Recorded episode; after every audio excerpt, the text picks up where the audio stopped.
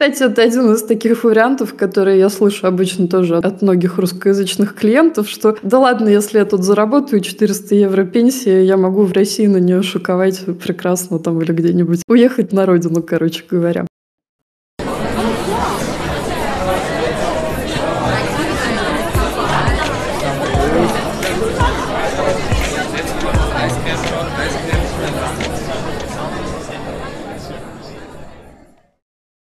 Привет, меня зовут Александр Одинцов, я работаю в Штутгарте в IT. Вы слушаете 58-й выпуск «Вас подкаст». На связи со мной, как всегда, Женя Высоцкий. Всем привет, я врач-анестезиолог, реаниматолог, живу и работаю в Вольсбурге. В наших беседах мы размышляем о жизни и быте в Германии. Ну что ж, мы учли все ваши пожелания и вопросы, которые вы массово задавали после выпуска прошлого со Светой. Мы наконец решились, и мы вот так вот довольно скоро уже решили записать следующий выпуск на такую важную, волнующую тему, по которой, кстати, было много вопросов от, от вас и в бота, и в комментариях к выпуску.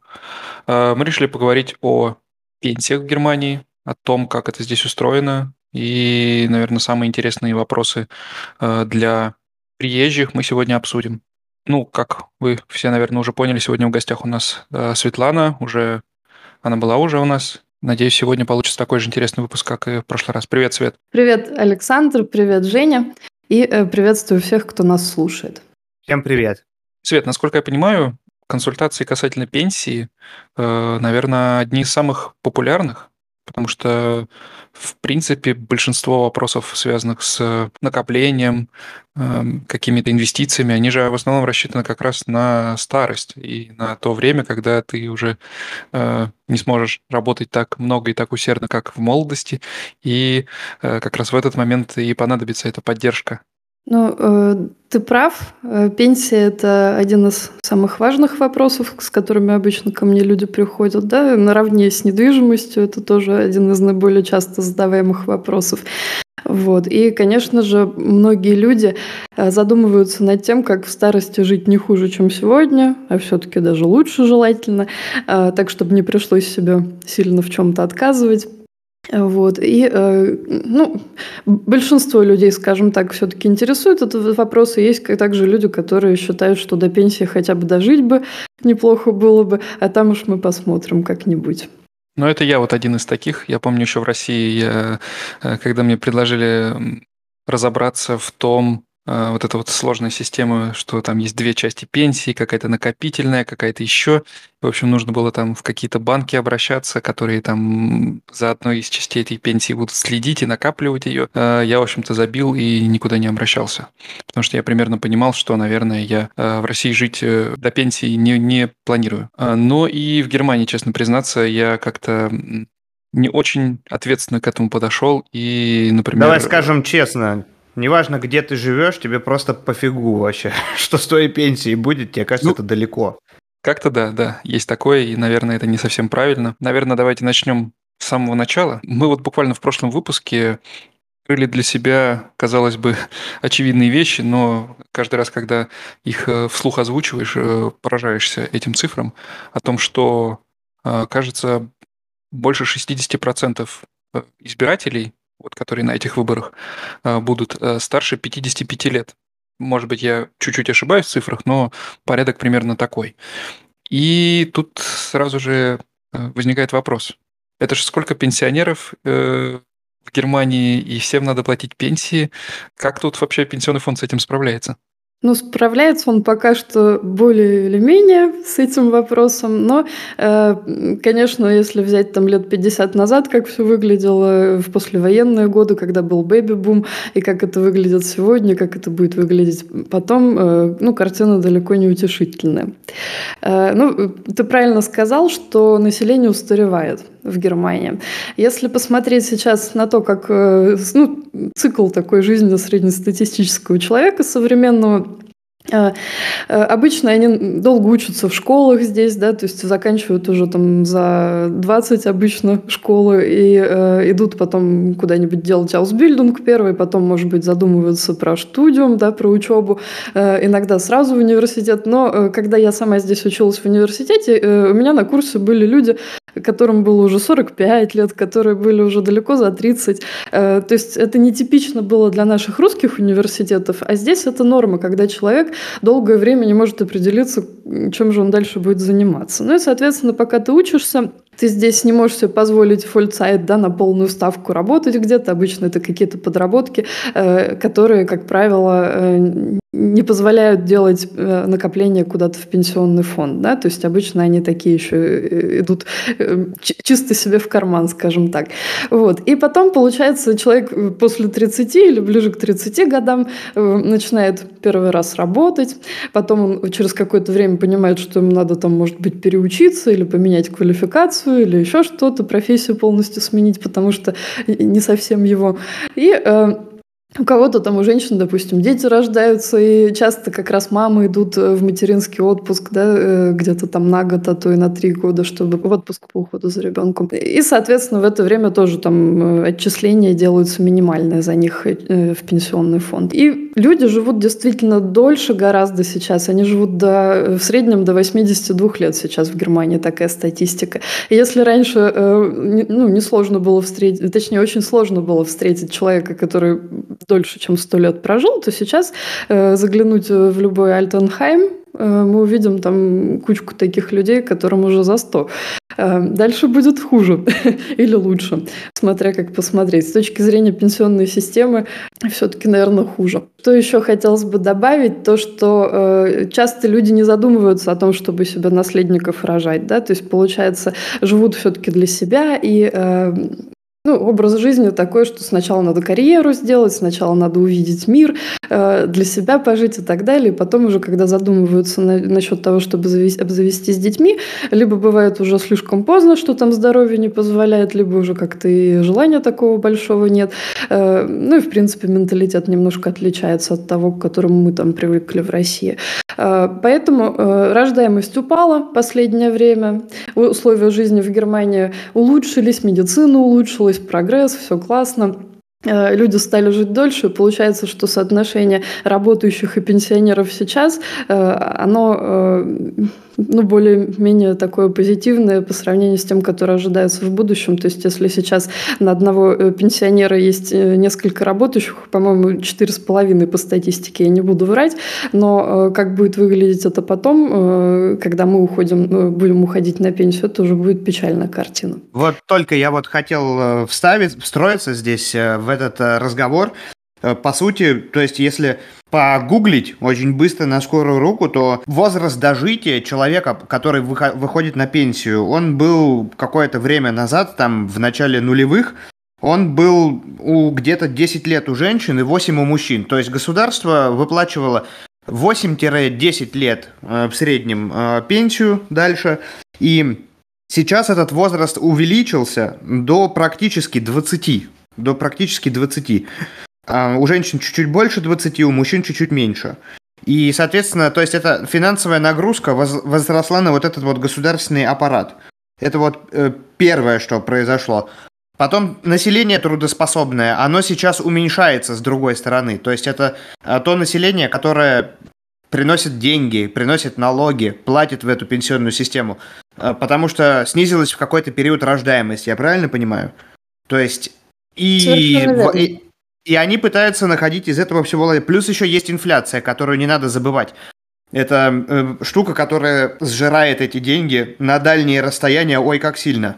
Поэтому э, отсюда, э, я извиняюсь, я выхожу опять плавно из этой дискуссии, э, но буду сегодня вы, выступать в роли такого чувака, который передает тревоги народа обычного, который работает где-то в больницах, что будет с ними, когда они станут пенсионерами.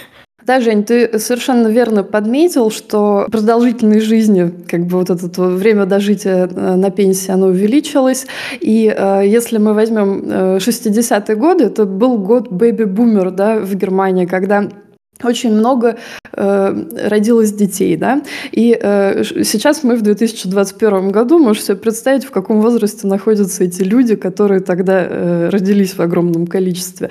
Э, при нынешней медицине и так далее, они все уже вот э, курцфордер рента, как немцы говорят, да, то есть они уже перед пенсией или уже выходят на пенсию. Система, конечно же, которая, вот эта пенсионная система немецкая, она была разработана еще э, Отто фон Бисмарком э, в конце 19 века, человека. И э, получается, что сейчас вот под нынешние реалии она уже не подходит, она устарела, она не тянет эту нагрузку. Поэтому государство принимает различные реформы какие-то, вводит. И э, пенсионный возраст увеличивают. То есть когда-то пенсионный возраст был 62 года, потом там 65, 67 лет.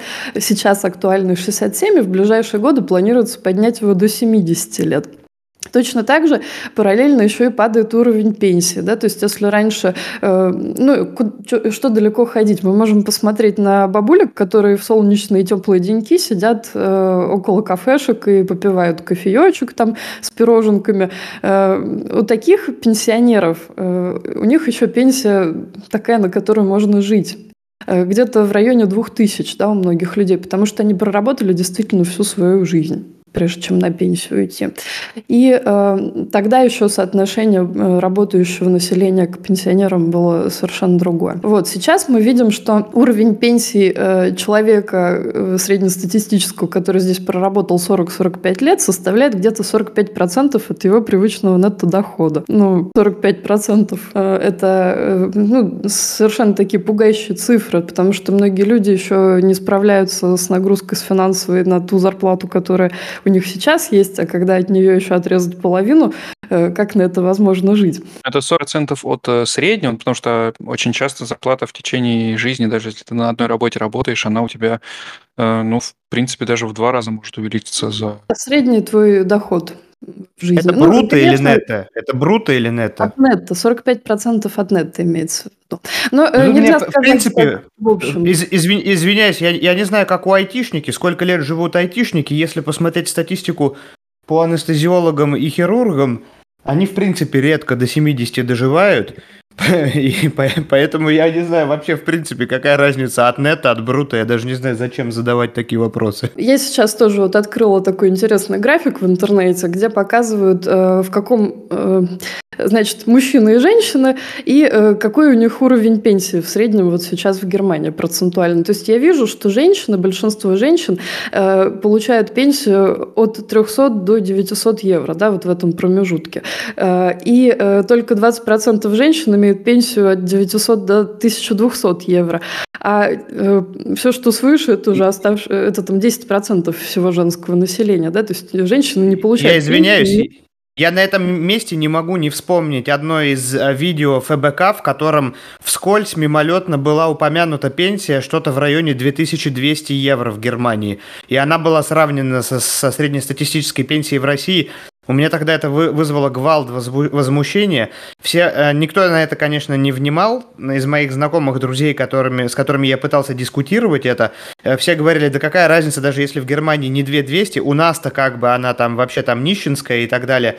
То есть, условно, но на этом контрасте все равно, то есть какая-то, то есть, ну, все равно несправедливость, мне кажется, она возрастает, э, эффект от этого видео. Но 2200, я не знаю, у кого может быть здесь пенсия сегодня 2200, 2200 у кого? Ну, у врачей или у нынешних пенсионеров, которым уже за 80. То есть у меня есть одна клиентка, которая сейчас 87 лет, она всю жизнь проработала, ну, с юности, получается, она еще военные годы застала там и так далее.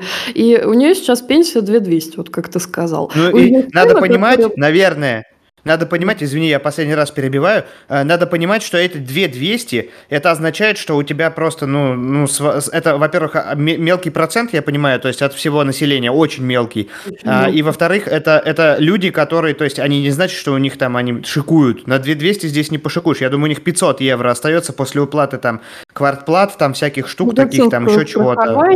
Медицинского э, страхования и так далее, да. То есть это, по сути, э, та же группа, которая у нас относится к, я не знаю, э, судьям, там, работникам администрации или еще кого-то. То есть, ну, по сути, в процентном соотношении, наверное, это то же самое, да?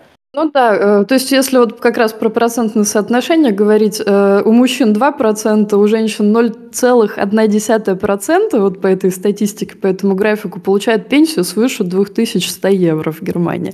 То есть это настолько мизерный процент населения, основная масса вот до 1200 евро получает. Вот ты сказала, что в будущем, э, кроме того, что пенсионный возраст будет повышаться до 70 лет, внимания, это, конечно, ну, для человека, переехавшего из России, звучит как-то очень страшно. Но и сама пенсия будет уменьшаться постепенно. Ну, к этому мы вообще, наверное, не привыкли, потому что обычно пенсия как бы с течением времени из-за инфляции она вроде как увеличивается и должна увеличиваться. А ты говоришь, что в будущем есть планы еще снизить этот процент. Правильно я понял? Ну, государству нужно как-то эту проблему решать. Они же не могут э, уменьшить количество пенсионеров, да, ну, легальными способами какими-то.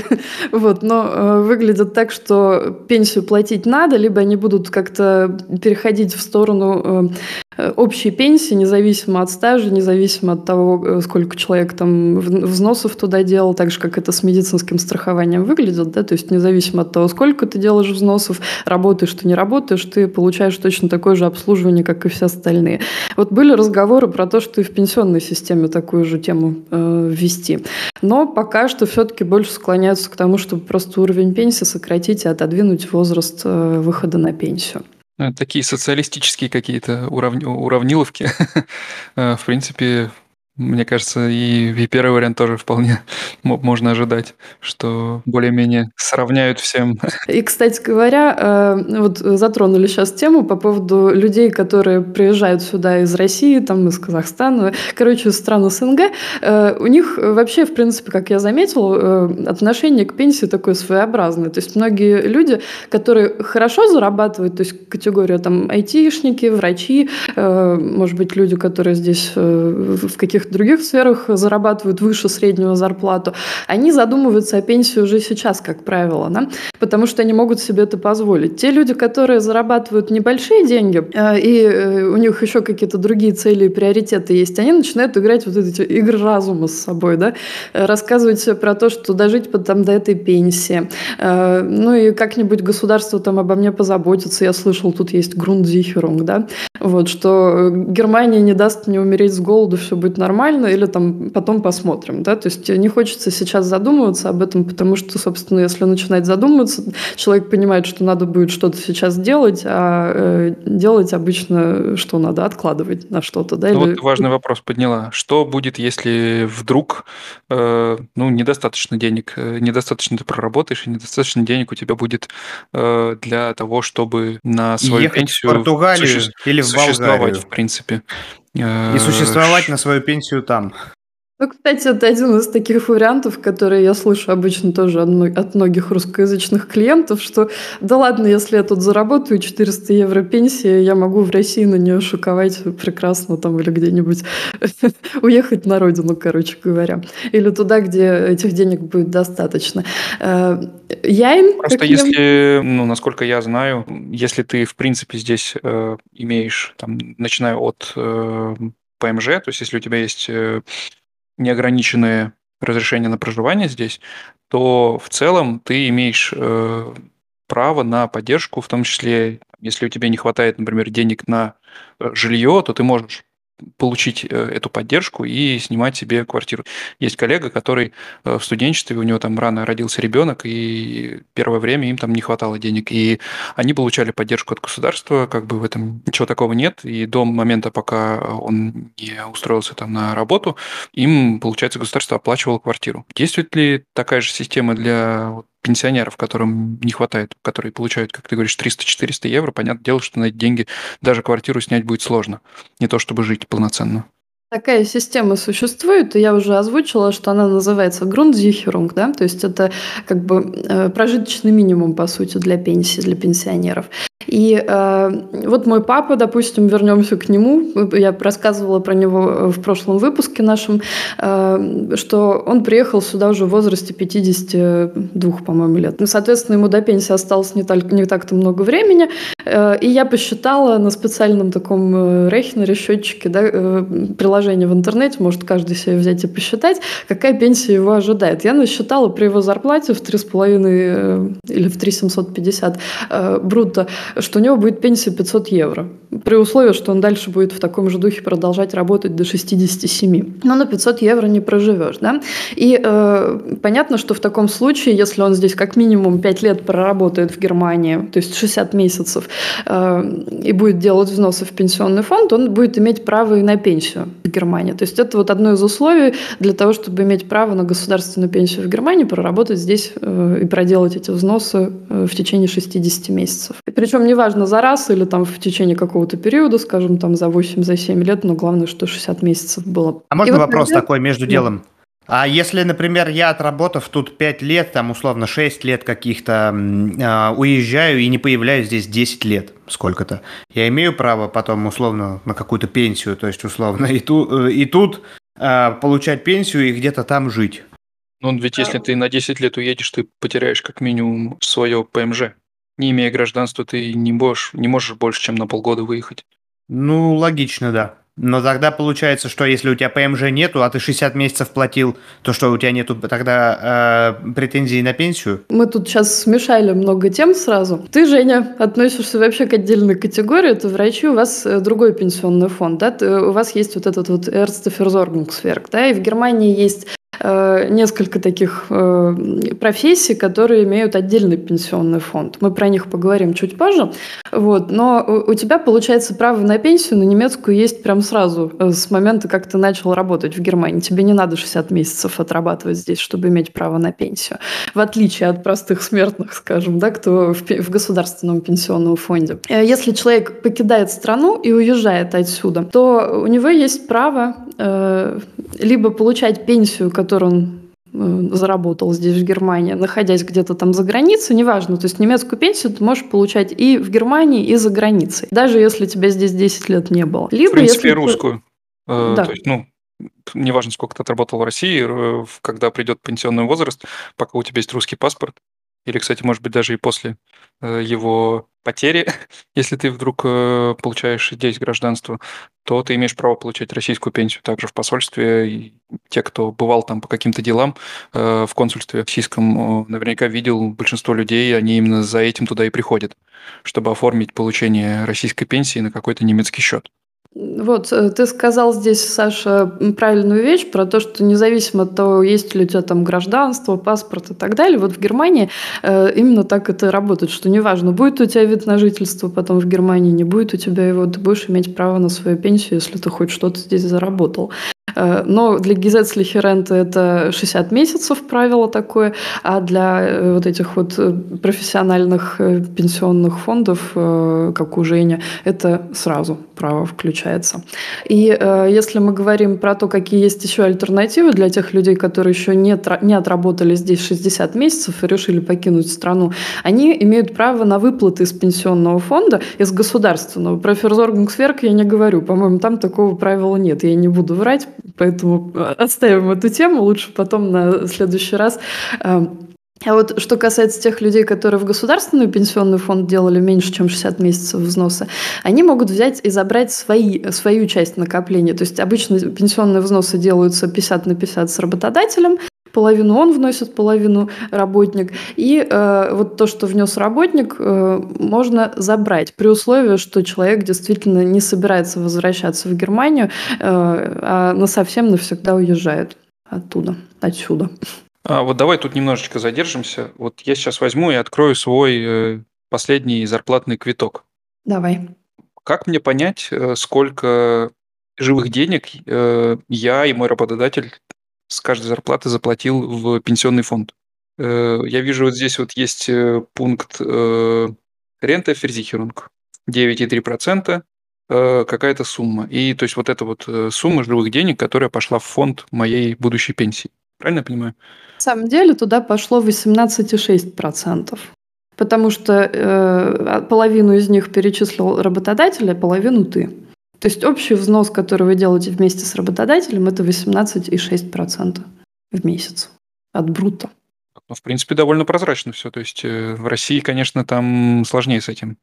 Э, я помню, что так вот напрямую понять, сколько ты заработал э, или сколько там с каждой твоей зарплаты уходит в фонд твоей пенсии, тем более, когда появилась вот эта система с э, двумя э, разными частями этой пенсии, там, конечно, это совсем не очевидно, и там без... Там надо просто больше усилий предпринять. Тебе нужно зайти на сайт пенсионного фонда, там есть калькулятор, там можно заказать через госуслуги консультацию человека, вот у меня родители недавно так делали. Там, конечно же, печальная картина выходит э, в общем и целом в конце. Но эта услуга просто требует э, определенного копания и некоторых знаний, при, ну, чтобы усилия были предприняты. Ну, согласись, в, здесь в это намного плане. прозрачнее. И правильно я понимаю, что это вот э, именно вот эти вот живые деньги, которые пошли в этот фонд, по сути, вот есть какой-то счет, да, конто, на который в течение там, с каждой моей месячной зарплаты кап, капает какая-то сумма, э, и и когда я выйду на пенсию, мне с этого счета будут платить ежемесячно пенсию. К сожалению, или есть, нет. Или нет. есть еще какие-то, э, так, так сказать, это... движения по этому счету? Так это работало бы в приватном пенсионном фонде, но, к сожалению, в государственном фонде э, система солидарности тут работает. И получается, что есть общий котел, в который поступают пенсионные отчисления э, ныне работающих людей. Да? И э, эти деньги раздаются ныне нуждающимся пенсионерам вот кому сейчас пенсия нужна. И э, взамен за наши отчисления мы получаем пункты. Да? Есть э, пунктовая система здесь в Государственном пенсионном фонде. И вот я специально, когда готовилась к этому выпуску, посмотрела, э, сколько человек должен зарабатывать брутто в год для того, чтобы один пункт для своей пенсии заработать. На данный момент это 40 551 евро брутто. Ну, это вообще-то не то чтобы прям маленькая зарплата. То есть это 3380 такая... евро ну, в месяц. Это не маленькая зарплата. В принципе, некоторые Те, айтишники на такую зарплату и переезжают примерно. Ну да, то есть представь себе, ты переехал сюда э, в возрасте, там, скажем, 30-35 лет, да, вот как многие сюда переезжают, и э, до 67 лет, там, 30-35 лет ты отработал. И с такой зарплатой по одному пункту, там, 30-35 пунктов, э, я посчитала, э, сколько такая зарплата бы составляла по специальному вот счетчику. Есть такой на сайте Deutsche Rentenversicherung, каждый может зайти и посчитать э, Рейхнер, и вот при 30 пунктах при такой зарплате э, человек бы получал 1004 евро пенсии ежемесячно, если бы он отработал здесь, э, ну, скажем, там 30-35 лет, да, вот при зарплате в 40 тысяч в год. Э, соответственно, э, пункты могут быть неполные, то есть если у человека зарплата меньше была или больше, то есть это может быть меньше, чем один пункт, больше, чем один пункт. Пенсия бывает регель, альтерсренца, да, то есть когда человек в 67 лет выходит на пенсию в восстановленный государственный возраст, либо это ранняя пенсия, фрюрента, да, тогда она сокращается, тогда человек уже меньше денег получает. Э, очень сложная такая система, непрозрачная, и на самом деле... Э, Хотел добавить, да, это вернуться к э, этому эпитету прозрачности. Я уже минуты две как перестал что-либо вообще соображать. Да. А я как-то тоже, да, действительно не так уж все просто, как мне показалось первоначально. Многие люди, когда получают свои рентенбешайды от э, Государственного пенсионного фонда, они просто их откладывают в сторонку, потому что э, разбираться там во всех этих буквах и цифрах довольно сложно. А многие смотрят на цифру, которая там стоит э, такая жирненьким шрифтом выделенная, и думают, что вот такую пенсию они будут получать. Но на самом деле это э, то число, которое они бы... Та пенсия, которую бы они получали, если бы они так до 60 57 лет и пропахали в том же режиме, да? вот. Э, ну, кстати говоря, мы ушли от темы вот э, на пенсии, что человек получает. Вот если он не заработал себе достаточную пенсию, если его пенсия ниже, чем прожиточный минимум. Э, давайте мы лучше, пока не ушли слишком далеко, обсудим эту тему. И вот это понятие Grundsicherung, оно было создано для того, чтобы людям обеспечить самое необходимое на старости. Да? То есть что нужно человеку? Жилье нужно. Нужно, чтобы у него было что покушать. Э, медикаменты обычно, да, в таком возрасте люди уже болеют чем-то. Э, они хотят, э, ну точнее, за них должны делаться взносы в пенсионный, извиняюсь, в медицинское страхование. И у них бывает иногда какая-то инвалидность, да, то есть мербедарф, может быть, им нужно какое-то специальное лечение проходить, или, может быть, там инвалидную коляску, или какого-нибудь сотрудника присылать, который бы помогал им в повседневной жизни и так далее. И вот это вот все входит в понятие грундзи Sicherung. И я сегодня опять же посмотрела, э, сколько, какая сумма необходимо человеку, по мнению государства, сегодня для того, чтобы пропитание себе обеспечить, средства какой-то гигиены там и так далее, то есть все необходимое на месяц, вот просто чтобы, э, ну, кроме жилья и лекарств. Валяй, ну, очень интересно. 446 евро в месяц. Ну, то есть игровой, игровой компьютер мне в старости никто не обеспечит, если я тебе на пенсию не заработаю. машину там и так далее уже И даже колбасу в э, магазине Рева, колбасу я за 30 центов не купишь себе на эти деньги? Я думаю, что многие люди, которые жили да, здесь, в Германии, на пособие по безработице, вот этот вот ЛГ-2, так называемый, да, Arbeitslosengeld 2, они понимают, что такое проживать на прожиточном минимуме, выживать, да? Тем более, если они до этого работали. Здесь есть люди, которые как бы Arbeitslosen aus Leidenschaft, да, то есть безработные по призванию, они, и, в принципе, их это устраивает. Они привыкли жить на 400 евро в месяц и обеспечивать себя. Вот. У некоторых там и собаки есть еще, которым они тоже корм покупают, и еще что-нибудь. Кто-то, я, знаю, людей, я знаю людей, которые лошадей содержали на эти деньги, да, на пособие. Кто-то там подрабатывает по-черному. Но те люди, которые хотя бы какой-то период в жизни зарабатывали нормальную зарплату, на которой можно жить семьей, они понимают, что на 1600, на 1400 в месяц с семьей там из трех или из двух человек прожить довольно сложно. Ну или готовиться вот. надо заранее к этому. Да, ну, тренироваться. Точно.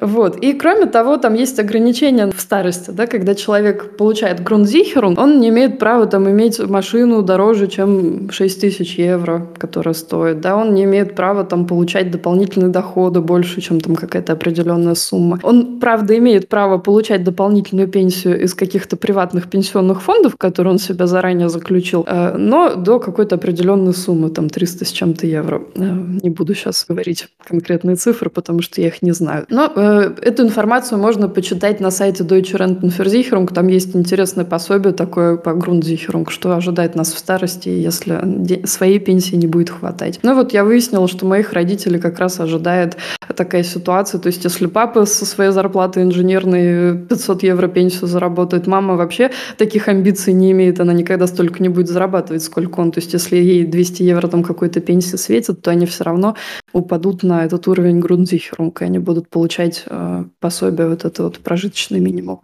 Ну, Еще плюс к этому, я так понимаю, квартиру оплачивается, да? Квартиру Но там тоже есть какие-то, наверное, да. границы, да? То есть, да, да. То есть больше каких-то метров должна быть человек. больше, чем угу. предписано государством. Теперь понятно, почему так много людей на самом деле проживают в Альтхайме в таком возрасте, потому что вот э, Соня с недавних пор посещает Альтхайм в, в роли э, волонтера, э, и, ну, в общем-то, работает там, если так это можно назвать. И э, действительно там довольно много людей, но при этом э, проживание стоит вместе со всем э, обслуживанием, да, с едой э, порядка 400 евро. Поэтому, наверное, как раз это для тех людей, кто не заработал достаточно большую пенсию, может быть один из выходов. Это вот э, в старости... Если нет родственников. Да, в старости, собственно, обратиться в один из э, домов престарелых, где э, тебе предоставят комнату и будут э, заботиться о тебе и кормить тебя.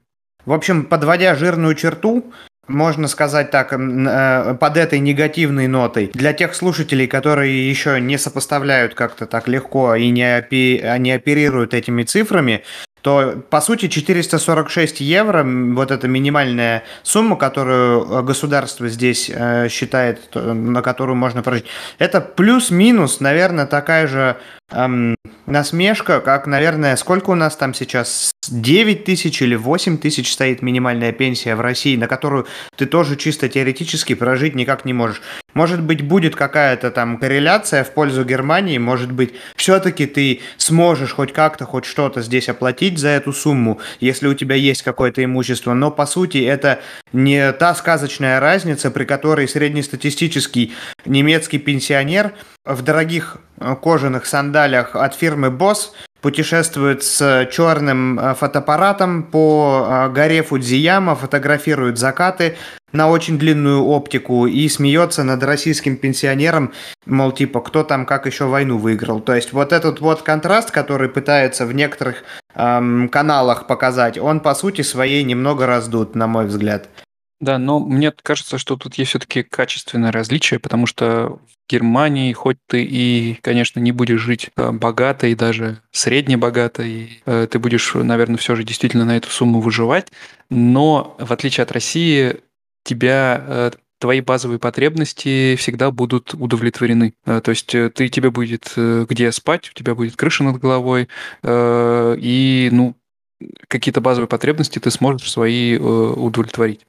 Потому что в России, насколько я понимаю, там э, все же нету э, вот такой гарантии. И действительно, если ты, если у тебя пенсия там 9 тысяч, то тебе надо будет на нее как-то выживать. И я не думаю, что... Лично я не в э, кругу своих знакомых нигде не встречал ни одного человека, у которого, который умер бы от голода или на улице не по вот этому, как ты назвал, э, ауслейденшафт, когда человек, то есть как бы, ну, живет на улице по своему желанию и так далее. То есть таких людей, которые вот от голода умерли, я не, я не встретил ни одного, при том, что я не знаю, я супер коммуникабельный чувак, слышавший много историй там в реанимациях, там собиравший кучу информации там от всех-всех-всех. Ну, может быть, где-то есть, я не отрицаю, может быть, где-то есть. Ну, э, я хочу со своей стороны добавить, что действительно пенсионная система в Германии, она на порядок лучше выше, чем там пенсионная система в странах СНГ. Это неоспоримый факт.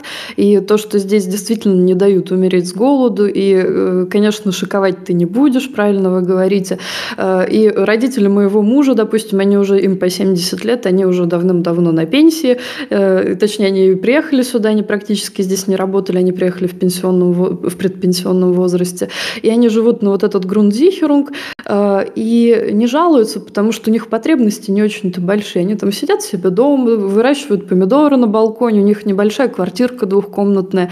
Э, да, там давно не делался ремонт, э, но есть им есть всегда что. И они еще умудряются детям, там, внукам своим деньги дарить на день рождения, там, кругленькие суммы. Все нормально. Это зависит, зависит от потребностей. Я сейчас говорю конкретно про людей, которые вот с нынешними потребностями планируют на будущую немецкую пенсию жить. Вот там уже э, неожиданность. Если мы говорим про пенсию, э, допустим, вот, э, Женя, ты как врач.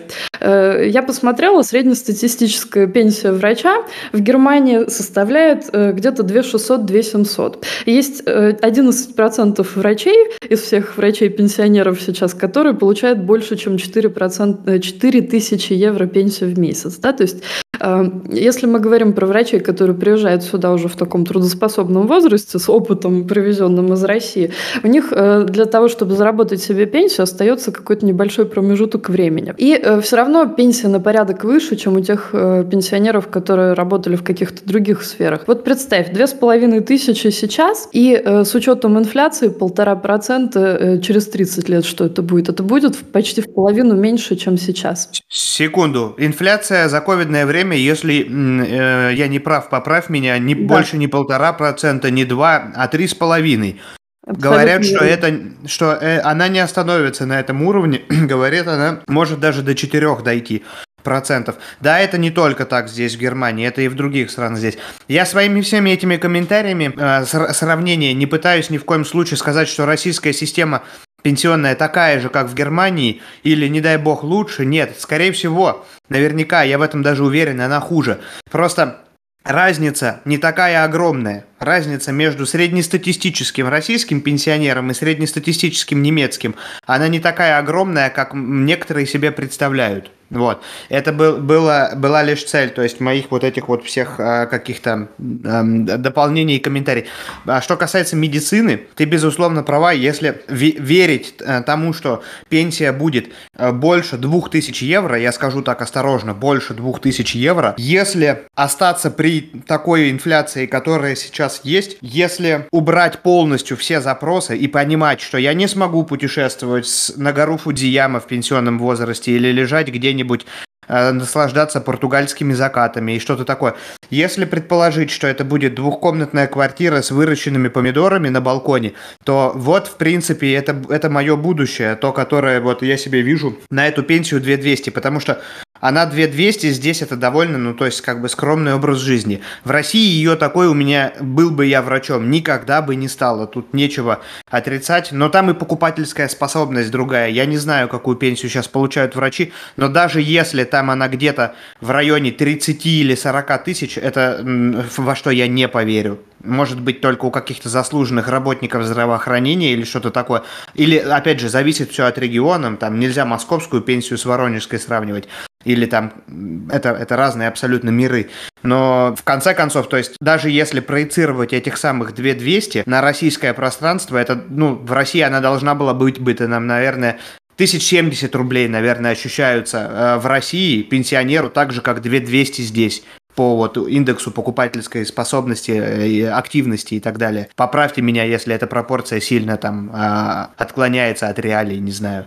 Но такой пенсии у медиков нету там.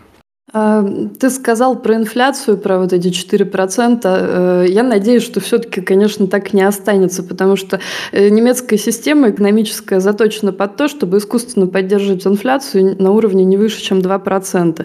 И когда кризисы происходят, вот такие, как вот э, в последние годы, конечно, инфляция может вырасти, но в долгосрочной перспективе все-таки экономика работает так, что эту инфляцию будут стараться снижать, да, чтобы все-таки нормализовать нормализовать все. И э, если мы говорим про 2200 э, сегодня, я еще раз повторюсь, покупательная способность такой пенсии, допустим, когда человек выходит через 30-35 лет на пенсию или там через 40, она увелич... уменьшается почти что вдвое. То есть мы говорим про 1100 э, на сегодняшний день, да, там, или про, про 1200. Если на 2200 сегодня еще что-то можно купить и, не, и неплохо жить одному или даже вдвоем в Германии, то на 1100 уже проблематично. Вот как бы эффект инфляции в будущем. Если инфляция будет выше, чем полтора процента, это были цифры при полутора процентах инфляции, то тогда там еще печальнее все будет выглядеть. А, ну и что же нам в такой ситуации делать? Нам, как приезжим, которые здесь, ну, кто-то раньше, кто-то позже, но все же не с самой юности начинаем работать, то есть мы уже какие-то там пункты теряем, а, кто-то вообще, как ты говоришь, там после 50 переезжает. Как же быть в такой ситуации и как э, получить максимум от своей старости и как действительно э, есть ли вообще возможность, э, может быть, есть какие-то страховки э, дополнительные для этого. Я со своей стороны могу сказать, что у нас, как, наверное, и много в каких крупных фирмах, есть Bittreps рента, но, ну, то есть, насколько я понимаю, есть какая-то сторонняя организация, которая предоставляет сотрудникам какой-то фирмы возможность такого дополнительного, дополнительного фонда пенсионного, да, в который каждый месяц откладывается Э, какая-то сумма, э, работодатель также удваивает ее, и э, потом при определенных условиях ты можешь претендовать на эту пенсию. А, потому что ну, у нас там какие-то довольно сложные условия, то есть ты должен сколько-то лет обязательно проработать в этой фирме на одном месте, сколько-то лет ты потом должен не увольняться оттуда. И в общем, я посчитал, что это слишком э, сложно, и, в принципе, э, сейчас э, не оплачу эти взносы и э, получаю там порядка 100 евро, по-моему, каждый месяц э, в зарплату себе этих денег. Э, действительно ли это один из вариантов вот так вот в будущем улучшить свое финансовое положение, или э, тут тоже надо с опаской относиться к этим бетрипс рента, потому что, ну, если ты работаешь всю жизнь на одну фирму, то понятное дело, что это хороший вариант. Но в современном мире, тем более в сфере IT, люди, ну, каждые 2-3 года стараются менять работу. Как быть в такой ситуации и вообще, есть ли какие-то варианты?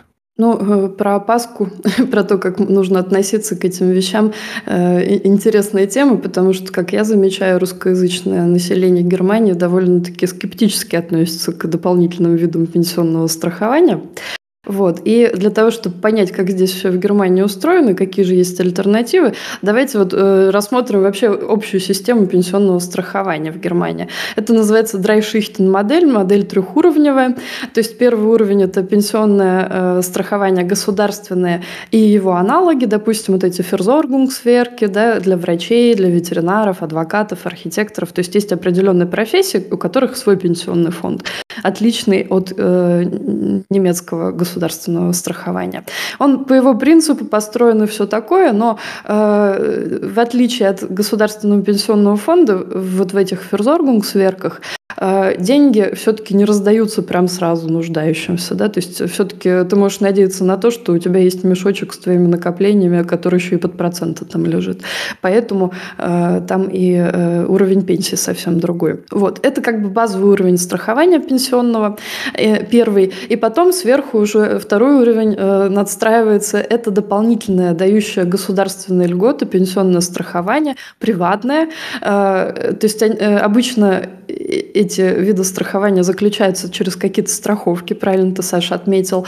Э, и э, вот Betriebsrente относится к таким видам. Битрипс рента – это производственная пенсия, Zusatzversorgung – это вот, допустим, э, дополнительная пенсия, как у врачей, у работников öffentliche Dienst, медсестер там и так далее. Есть еще Riester-Rente, это э, тоже один из видов пенсии, в котором э, платится э, премия от государства на детей, там, э, на взрослых. И базис рента. Да? Вот основные виды. Э, и все вот эти виды пенсии, они в том или ином, э, как бы, э, тем или иным образом поощряются государством. То есть государство в какой-то момент увидело, что есть проблема, есть вот этот кризис демографический, система не справляется, надо что-то делать. И вот они периодически вводят вот какие-то такие э, решения, такие продукты. К примеру, э, продукты, которые мотивируют людей что-то делать для себя на будущее, да? для того, чтобы государству потом облегчить же задачу. И вот Betriebsrente – это э, очень интересная тема. Betriebsrente бывает очень много всяких разных видов, и есть много подводных камней, поэтому э, сейчас вот прям полный курс того, как это работает, я давать не буду. Если хотите, можем в отдельном выпуске это все осветить или лично поговорить, там, у кого есть интерес, но Betriebsrente – это тема обширная. Обычно консультации по такой теме занимают пару часов даже. Вот. И э, работает это вкратце так. Вот у вас есть брутто доход, да, то есть до, доход до того, как с него сняли налоги и э, социальные отчисления, там, в медицинскую страховку, в, в пенсионную страховку. И, э, э, допустим, брутто 2500. И э, с этого брута снимаются вот эти все налоги социальной кассы и остается нетто. Если человек решает откладывать для себя э, в Betriebsrente какие-то деньги, скажем, 100 евро, то тогда он откладывает эти 100 евро не с тех денег, которые мы перевели на Konto как нетто, а с тех денег, которые как бруто еще. Э, у работодателей числятся. И э, вот с 2500 мы откладываем 100 евро, допустим. Работодатель обязан как минимум 15 евро сверху доложить, 15%. Э, иногда бывает, что работодатели доплачивают здесь от себя еще больше денег. Это зависит от фирмы, от того, что у них там за контракт, что за Betriebsrente. И э, эти деньги откладываются в специальный мешочек в страховой компании на имя работника – и э, лежат там под проценты. В среднем это где-то 4-6% годовых, бывает и меньше в зависимости от того, какая форма вложений. Да?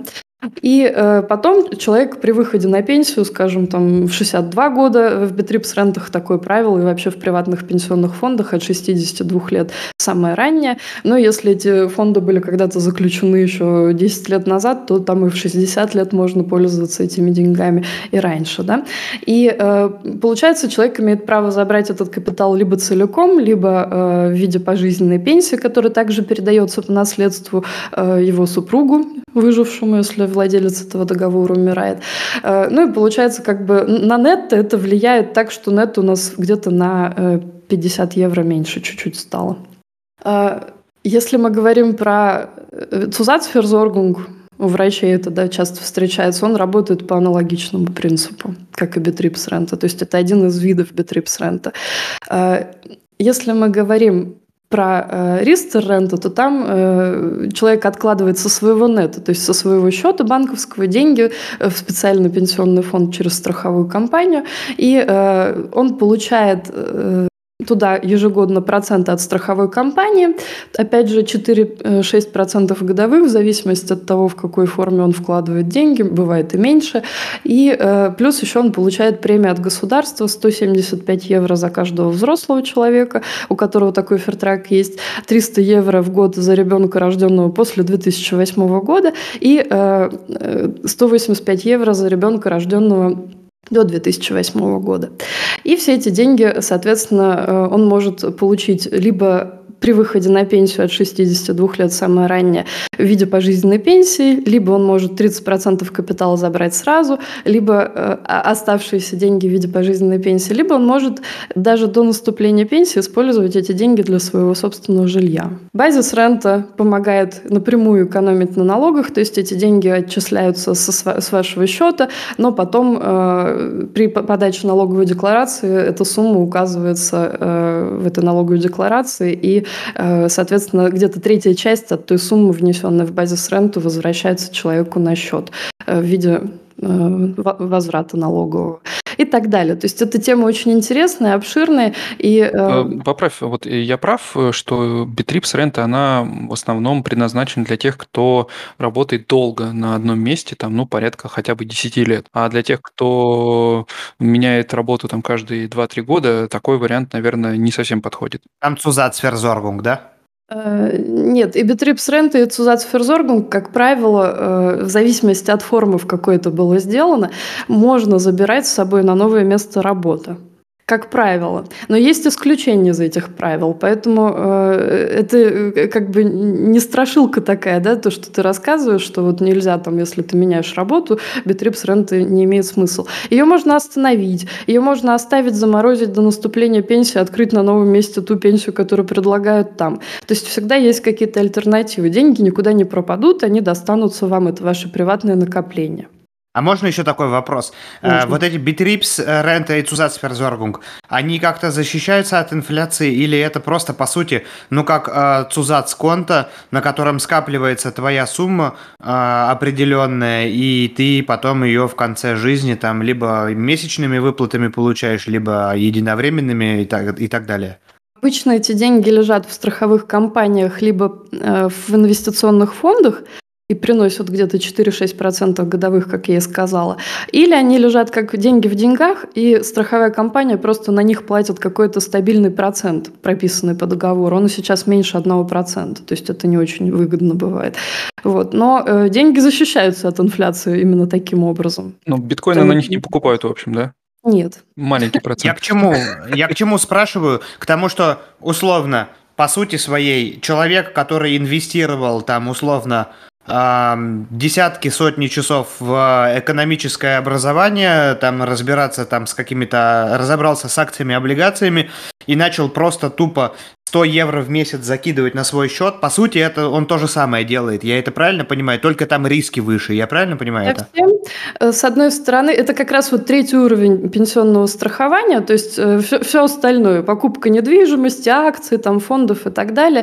То есть все, что человек предпринимает э, самостоятельно. И в том числе еще специальные такие пенсионные фонды, свободные через страховые компании, которые позволяют людям иметь доступ к деньгам еще до наступления пенсии. Да? То есть есть они тоже относятся к третьему уровню. Вот. И э, если ты начинаешь покупать сам акции фонда там или что-то такое, э, тебе твой э, акцион фонд или вот этот банк или вот эта компания, через которую ты вкладываешь, они тебе не гарантируют пожизненную пенсию, если ты доживешь до пенсии, да? То есть у тебя есть твой капитал, и ты э, имеешь к нему доступ. Вот и все. А именно вот эти пенсионные фонды, они гарантируют пенсию пожизненно, независимо, сколько ты проживешь, 100, 150, и еще э, плюс эта пенсия передается по наследству э, супругам, иногда и детям в отдельных ситуациях. В общем, все понятно, что ничего не понятно. Как всегда, копнули в одну сторону, и в итоге тут ящик Пандоры еще из десятков новых терминов, которые, конечно, э, так сходу и не поймешь, и не разберешься в этом. Наверное, для этого как раз и существует собственно, финансовые консультанты, которые с этим могут помочь. Ну, просто это еще такой индивидуальный вопрос, да, то, что, э, то, что подходит мне, не всегда подходит моему товарищу, да, и если кому-то подходит Betriebsrente, а кому-то подходит Riester-Rente, это не значит, что э, все одинаковые, да, то есть э, все всегда нужно в индивидуальном разговоре с оператором обсуждать. И э, у меня есть предложение, мы можем просто в следующем выпуске в каком-нибудь рассмотреть поподробнее вот эти приватные виды страхования в цифрах, фактах, в примерах, как это работает для того, чтобы слушателям стало понятнее. Или, может, как вариант, э, организуем прямой эфир, в котором слушатели смогут задать интересующих вопросы на эту тему. Можно э, В принципе, пишите в комментариях к этому выпуску или в бота, э, какой вариант вам был бы более интересен, потому что, ну, это такая животрепещущая тема, наверное, такая одна из самых прикладных если так можно назвать, из всех наших тем, потому что, ну, это, я думаю, что важно для всех, э, кто переехал в Германию, кто здесь работает. Ну, я надеюсь, что в сегодняшнем выпуске мы хоть чуть-чуть прояснили эту тему и, по крайней мере, на какие-то базовые вопросы мы ответили. Э, спасибо тебе большое, Свет, что пришла и так подробно рассказала, ответила на наши с Женей глупые вопросы, которые, я думаю, были достаточно глупые, но мы старались. Пожалуйста, я думаю, что вопросы ваши были не настолько глупые, это абсолютно Вообще не глупые. Вопрос. Все нормально. Конечно. Э, вопрос... В любой теме, в которой ты начинаешь углубляться, у тебя появляется и больше и больше вопросов. То же самое и с медициной, и с IT. Начинаешь что-то узнавать, что, оказывается, программистов, их вагон и маленькая тележка, это же не просто собирательное название для одной профессии, там есть вон сколько у вас. То же самое в медицине. И тут Видимо, все в действительности очень индивидуально. Сегодня в течение выпуска, вот пока мы разговаривали про государственную пенсию, мы просто плавно подошли к тому, что что-то делать для будущей своей пенсии ну, практически необходимо, если вы хотите жить не хуже, чем сегодня. Надеяться на государство, что э, штат прокормит, да, как немцы говорят, ну, довольно-таки безалаберно по, по отношению к своему будущему. Ну что ж, не забывайте ставить оценки, писать отзывы в комментариях.